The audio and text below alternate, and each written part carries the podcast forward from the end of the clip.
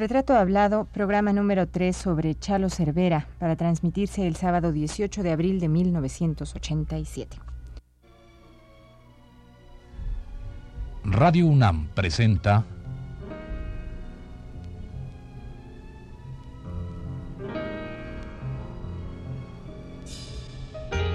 Retrato Hablado.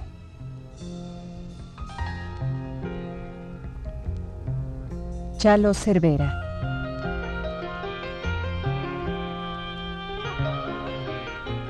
Un reportaje a cargo de Elvira García.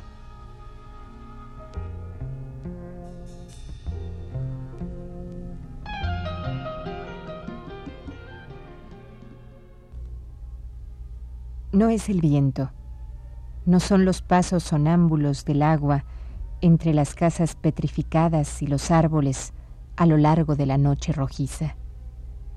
No es el mar subiendo las escaleras. Todo está quieto. Reposa el mundo natural.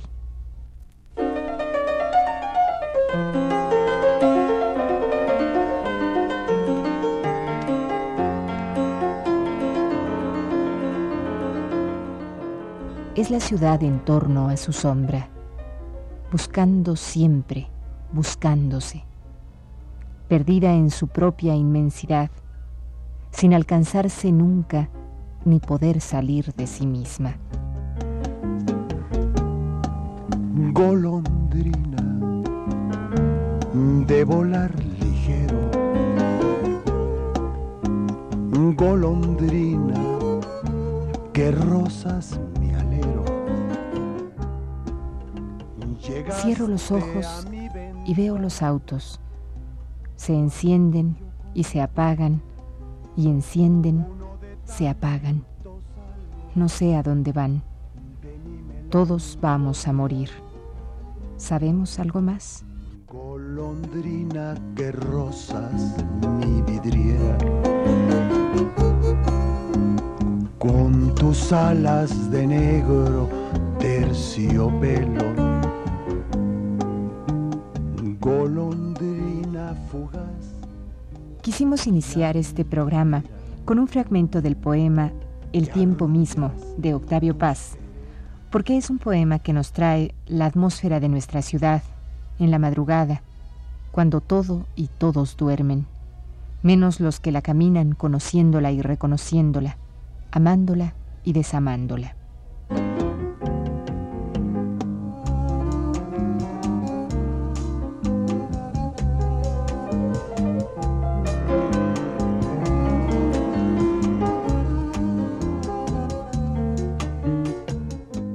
Sirva pues este poema para reiniciar la charla con este personaje llamado Gonzalo Cervera, que sin haber nacido en la Ciudad de México se vuelve al paso de los años, de tanto caminarla y reconocerla, de tanto ir a sus lugares de reunión y de tanto cantarle a ella, un ser citadino irremediablemente. Pues bien, continuamos con la charla con Chalo Cervera, nuestro personaje de este mes, quien iniciado en la Escuela Clásica de Piano, viene a ser, con los años y toda su experiencia, uno de los mejores intérpretes y representantes de la música popular mexicana, que nace en los años 20 y 30, justo cuando nuestra ciudad empieza a abandonar sus aires provincianos para convertirse en la gran urbe que hoy es. Ha perdido. Yo, yo te daré calor vivificante a mi corazón tendrás tu nido. Por ejemplo, en el caso de Lara, tú que lo conoces también, tú que conoces también y que lo conoces también y que conoces tan bien las canciones, ¿cuál crees que haya sido el, el, pues no sé, el asunto, el secreto de las canciones de Lara? Bueno, mira, Lara verdaderamente fue un caso especial. ¿Eh? porque fíjate que en aquellos años, de los años 30, pues estaba la revolución y todavía estaban ya la revolución terminando y todo, pero la gente que quería vivir se empezaron a abrir los teatros de revista, de zarzuela, de opereta, ya México estaba inundado de, ¿verdad? Sí. Surge este señor, con un estilo de él que era más que cantar que en esa época ¿verdad? que en esa época eh, la gente lo calificó como atrevido eh, digo sobre todo la sociedad no las damas de la decencia. No sé si tú supiste o has leído que fueron a la Secretaría de Educación Pública a pedir este a, a, a protestar no que como su hija estaba cantando en su casa ven declara tu amor aventurera. Y a, a, exigir que se le prohibieran las canciones del ar. Pero tuvo tanta fuerza Agustín, fíjate, que se impuso indiscutiblemente. Claro. Pero era, también eran las letras, precisamente. Pues sí, porque fíjate cuántas letras hay, pervertida, aventurera. Y como Lara sus inicios fue en, en lugares muy especiales, ¿no? Pues él reflejaba lo que tenía. Pero fíjate cómo, cómo llegó a, a imponer su música en el público. Es lo que yo digo, fíjate porque es difícil, ¿verdad, Elvira? Sí, claro. Y fíjate, un lenguaje de esos, ¿verdad?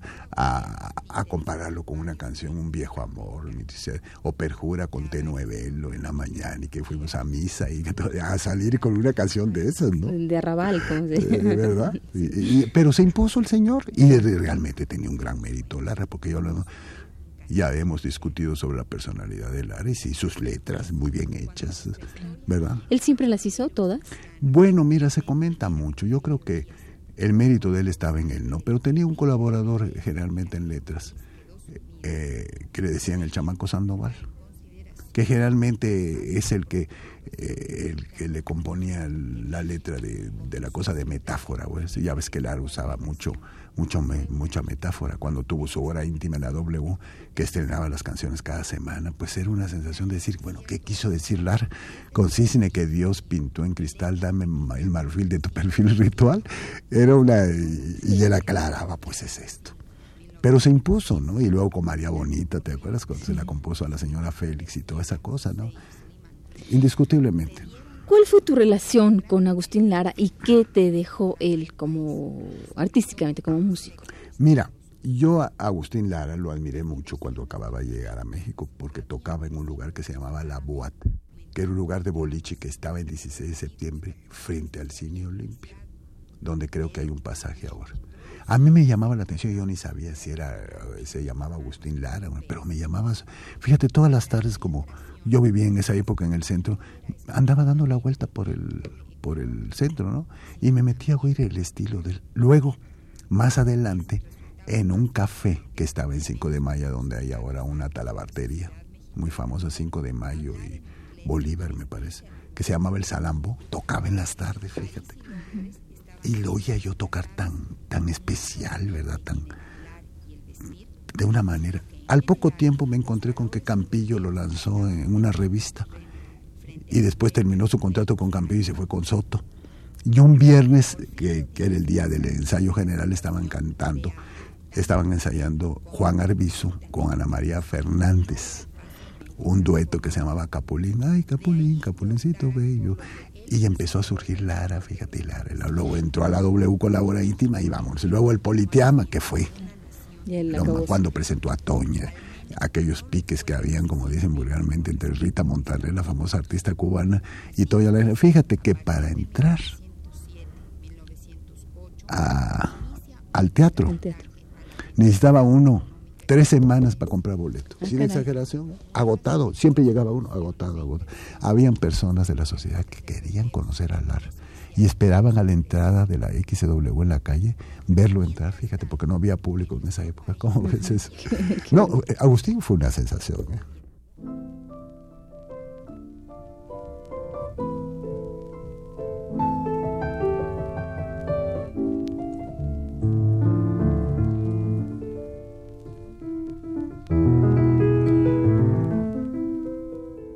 Retomemos el poema El tiempo mismo de Octavio Paz, recogido en el libro Salamandra de este poeta. Otro fragmento dice así. He sentido la espina de tus rencores. En una banca, un viejo habla solo. ¿Con quién hablamos al hablar a solas? Olvidó su pasado. No pasará el futuro. No sabe quién es. Está vivo en mitad de la noche. Habla para oírse. a ti que me juraste ser siempre buena. Junto a la verja se abraza una pareja. Ella ríe y pregunta algo. Su pregunta sube y se abre en lo alto. A esta hora, el cielo no tiene una sola arruga. A ti, prenda del alma, por quien tanto he sufrido. Caen tres hojas de un árbol. Alguien silba en la esquina. En la casa de enfrente se enciende una ventana. Qué extraño es saberse vivo. Caminar entre la gente con el secreto a voces de estar vivo. Madrugadas sin nadie en el zócalo, solo nuestro delirio.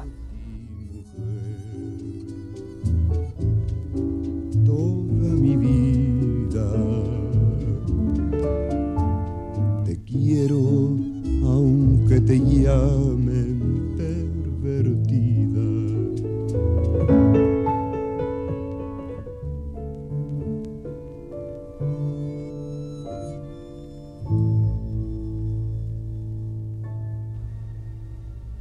Gonzalo Cervera se enamoró de esta ciudad, de su movimiento y de su vida diurna y nocturna. Por ello, tal vez, relegó un poco la música clásica y se dedicó de lleno a la canción popular, que nacía apenas como nacía esta urbe, en esa época todavía digna de llevar el título de Ciudad de los Palacios.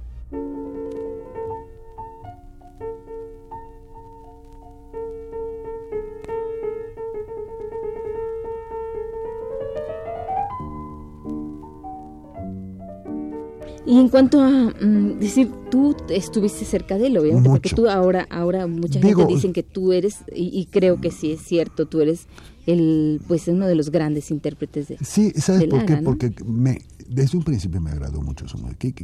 Creo que quizás de, de todos mis compañeros, el que más admiró a, a Agustín Lara fue yo. Hice pro- ya cuando dirigí orquesta, hice programa con las tres conchitas, Mario Alberto Rodríguez y todo, basados en música de Lara. Fíjate, me fascinaba. Me, fascinaba. Y cuando cumplió sus, sus 25 años de compositor, hicimos un programa en la televisión que duró tres horas, en tres estudios. Y yo grabé toda la música, con Alejandro Algara, eh, Jorge Fernández, Toña, Amparo Montes, Elvira Ríos.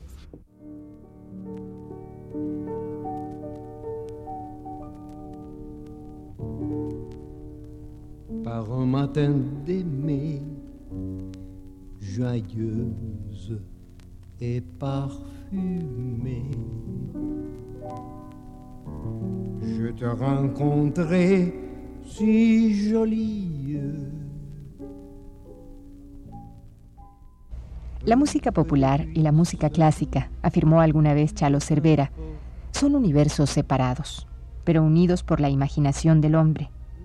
Y la imaginación de este nuestro entrevistado ha dado cuerpo, presencia y calidad a infinidad de composiciones de la música culta y de la canción popular.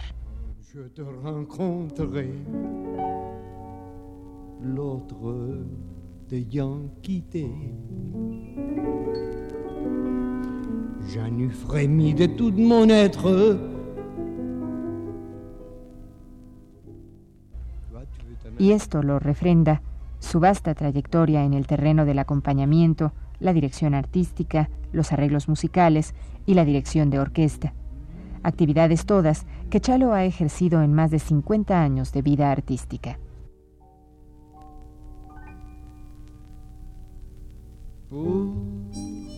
Toi, j'ai d'amour. J'ai connu d'une peine infinie.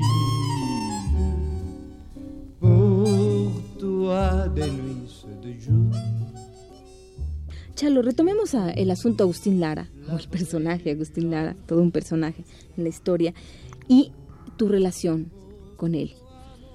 ¿Amistosamente se llevaron mucho? Bueno, mira, yo lo admiré mucho, como te platiqué, ¿verdad?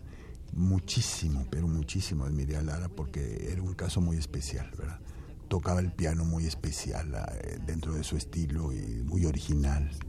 Usaba un pedal estupendo y bueno, ¿qué te puedo decir? Pero fíjate, no llegaba yo a él. No llegaba yo a tener una comunicación. Todavía cuando hicimos el, no, no, no, no, no, no. No había, no había oportunidad de, tener un trato personal. Entonces la primera vez ya que lo empecé a tratar fue cuando el estudio de, de Pedro eh, Vargas. cuando el estudio de Pedro Vargas, Pedro Vargas era compadre de él y, cada vez que había un aniversario del programa que duró muchísimos años, ese, pues tú, tú estás muy pequeño, pero si te acuerdas. 12 años. 12 años duró ese programa y ahí desfilaron artistas internacionales. Sobre, fíjate, la Becker cada año venía y, la contrataban. Acompaña a Di Stefano, el cantante de ópera, acompaña a Keike Y toda la época del rock, pues acompañábamos a todos los que a los que estaban de moda, ¿no? Claro. Es decir, Chalo, que tú nunca estuviste, bueno, es una palabra un poco no, no, no, no, relegado. No, no, Fíjate que no, porque siempre he tenido eh, varias fases, ¿ves? Cuando no, por ejemplo, actualmente, que estamos adelantando un poco las cosas, pero actualmente me dedico a acompañar en conciertos, fíjate. Como acompaño clásico y acompaño ópera y a todo, pues me contratan. Así que, que tengo manera de, de, abarcar, ¿ves? no es una sola línea. O sea que tú siempre de tuviste la pues la ventaja de que dominabas todos los géneros musicales, ¿no? Los hice a través de la de, la experiencia la adquirí a través de, de, todo, ¿no? De la práctica. De, la, práctica, claro. Claro. ¿Cómo fue? Ya hemos hablado de la historia un poco de la historia de la radio, de la radio, perdón, en relación a ti y a los otros músicos. Pero ahora cuéntame, ¿cómo fue el nacimiento de la televisión en México? Bueno, mira. Eh, es decir, para los artistas, obviamente. Claro, el nacimiento de la televisión Fíjate, yo nunca fui, pero, pero creo que los altos de la Lotería Nacional eh, hacían experimentos allá de, cosas. El ingeniero Camarena, que era todo un señor, ¿verdad? Y allá hacían pruebas y cantaban zarzuela, y cantaban opereta, y cantaban cosas de esas. Pero ya cuando se inició la temporada aquí en, en Televisa, yo tuve la oportunidad que me dieran un programa que se llamaba Música a Bordo que precisamente, fíjate, ahí comenzó Tony Aguilar. Ya había cantado en W Tony, ¿verdad? Pero ahí con una artista, creo que era brasileña, Rosina Pagan. Los Tex-Mex que figuraron mucho en los teatros de revista y todo y todo daba la idea de que estábamos a bordo como esos esos shows de, de Nueva Orleans, ¿verdad? Que hasta hicieron una película, ¿te acuerdas? Este, ¿Cómo se llamaba aquella película? Make Believe, ¿cómo se llamaba? No, no sé, con toda una escenografía. Y con toda una escenografía. Haz de cuenta que estábamos a bordo de un barco. Y ahí se desarrollaba. La orquesta mía fuera, fuera de cuadro, ¿no? A ver, Chalo, lo que no hemos hablado, hemos pasado un poco así como, como de muy de rápido, la dirección de orquesta, Chalo. ¿Qué, qué tan difícil te resultó el, el pasar a este, pues, bueno, mira, mira, don Enrique Contel, que fue honradamente el que me ayudó mucho, me dice, usted siga los pasos que siguió José Sabre Marroquín, ¿no? Empieza usted con conjuntos pequeños, luego los, los vamos aumentando, luego me formó un trío con Manuel Garnica, que era un chelista de la Sinfónica muy bueno, y Arturo Romero, que, que fue concertino de, de, de don Carlos Chávez, ¿verdad? Toda la época de la Sinfónica.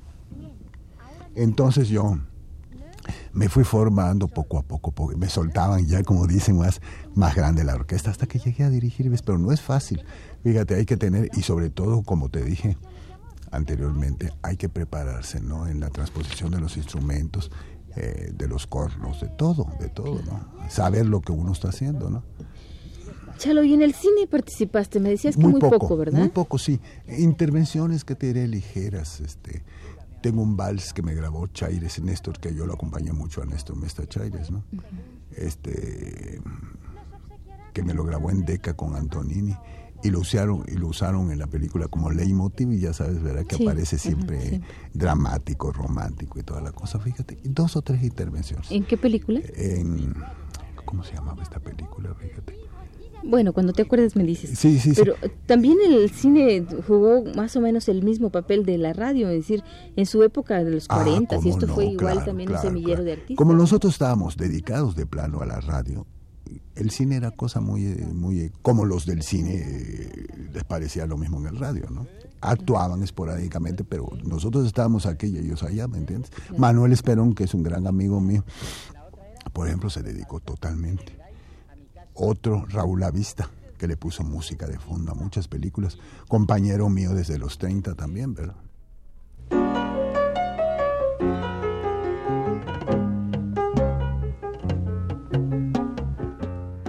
Concluyamos la emisión de hoy leyendo para usted la última parte del poema El tiempo mismo de Octavio Paz.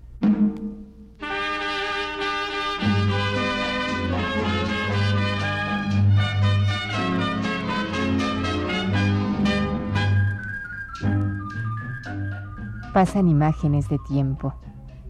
Si no vuelven las horas, vuelven las presencias. En esta vida hay otra vida la higuera aquella volverá esta noche. Esta noche regresan otras noches. Cuando dijiste llena de angustia ya volveré. Mientras escribo, oigo pasar el río. No este, aquel que es este. Vaivén de momentos y visiones. El mirlo está sobre la piedra gris en un claro de marzo, negro centro de claridades, no lo maravilloso presentido, lo presente sentido, la presencia sin más. Al abrazarnos el mismo cielo se estremeció,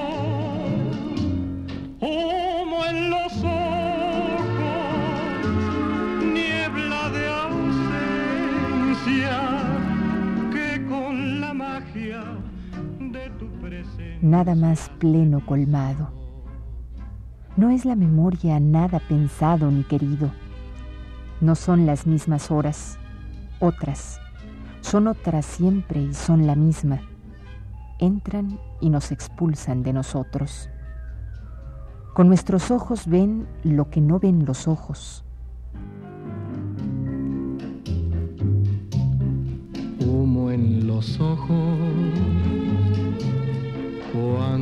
Te fuiste.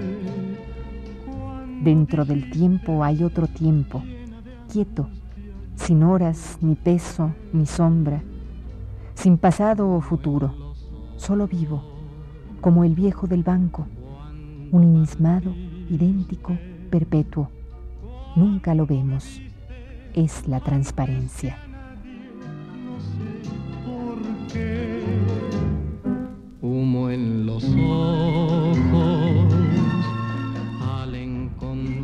Esta fue la tercera parte de la serie dedicada al pianista, arreglista y director de orquesta Chalo Cervera. Le invitamos a escuchar la cuarta y última el próximo sábado a las 17 horas. Gracias por su atención.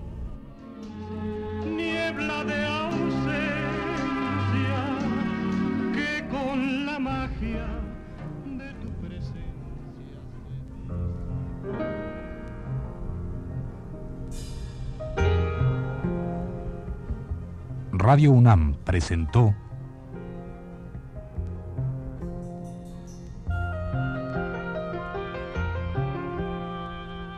Retrato Hablado.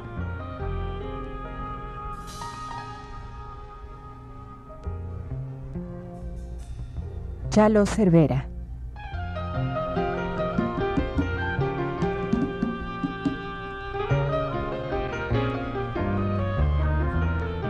Un reportaje a cargo de Elvira García.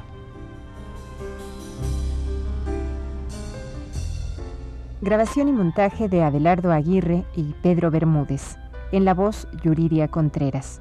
Fue una producción de Radio UNAM.